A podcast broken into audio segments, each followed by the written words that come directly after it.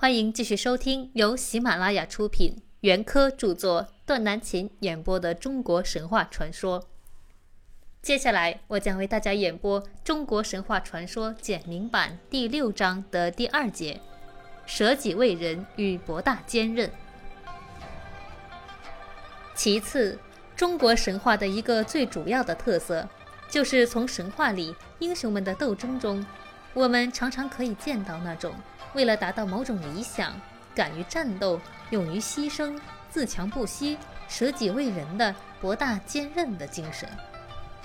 这种精神表现在古神话传说里，的确是富于传统的民族风格的。最典型的例子就是大神鲧盗窃天地的息壤，用以平治洪水的神话。这个神话的部分内容和希腊神话盗火者普罗米修斯的神话非常相似。不过，普罗米修斯神话到神话中。英雄被锁上奥林匹斯山，让宙斯派遣的牙鹰日夜啄食他的心肝为止，也就是临近尾声。由此见到他为人民有宁死不屈的奋斗牺牲精神。而和他相似的鲧的神话到此却还没有休止。鲧被天帝诛戮在羽山，死了三年，尸体都没有腐烂，又从肚子里化生出他的儿子。禹来继续完成他治水的功业。鲧复生禹，自然是神话，但这神话却包含着多么丰厚的、动人心魄的思想内容啊！庄子养生主说：“知穷于为心，或传也，不知其尽也。”稍微有点和鲧与神话的意境相近。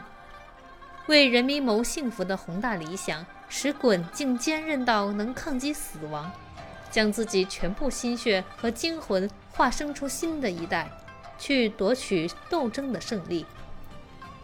那非凡的英雄气概，自然又超胜普罗米修斯了。神话中鲧的形象，实际上就是世世代代和反动统治者做斗争，野火烧不尽。春风吹又生的英雄人民的形象，此所以为动人心魄，为万古长新。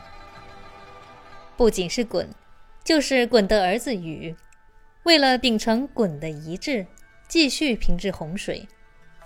神话里说他逐共工，杀相柳，诸防风氏，擒吴之奇，化雄开山，坚持战斗，百折不回的。以求达到目的。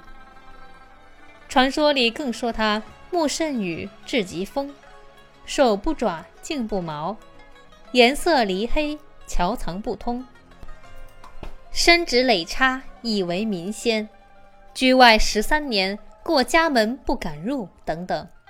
那种舍己为群、忘我劳动、大公无私的精神，又何尝多让于他的父亲？不仅是禹，就是射日除害的英雄羿，也能够无惧于触怒天地，居然一气射落殃害人民的天帝的儿子，又杀亚羽，诛凿齿，射大鹏，斩巨蟒，屠戮九头水火怪，生擒活捉大野猪，后来更和化为白龙逆杀人的河伯战斗，射瞎了河伯的左眼。他那不顾利害、不计安危，只要是为人民的意志所在，就一往直前的战斗精神，也是令人深深感动的。不仅是鲧、禹、羿，更往上推，就是那荒古神话中追日的巨人夸父，填海的小鸟精卫，以及被斩断了头颅而由以乳为目、以鳍为口、左手持盾。右手持斧，在那里挥舞不息的无名天神刑天。他们那种被某种坚强的信念所营系，虽然在他人看来事情已经不可为，可是他们却还奋斗不懈、为之不息的勇迈精神，是多么鼓舞和激动人心，让人神往啊！不仅是上述的那些神人。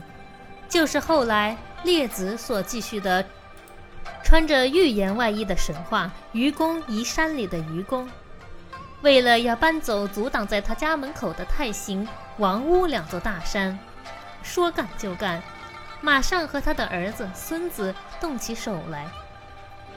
何取智叟笑他愚拙，去劝阻他，他反驳何取智叟的那句话：“虽我之死，有子存焉，子又生孙，孙又生子。”子又生子，子又有孙，子子孙孙无穷匮也。而山不加增，何苦而不平？也使人于平易中悟出非凡的真理。愚公的精神实在和古神话里许多神人的精神是一贯的。总之，不管是鲧、禹、羿也罢。不管是精卫、夸父、刑天也罢，或是后来传说的拔舌的武丁、斗蛟的李冰也罢，他们的形象实在是我国世世代代勤劳勇敢的英雄人民的最生动的概括。第二节到这里就演播结束了，稍后我将会给大家演播第三节：反抗暴君的专制。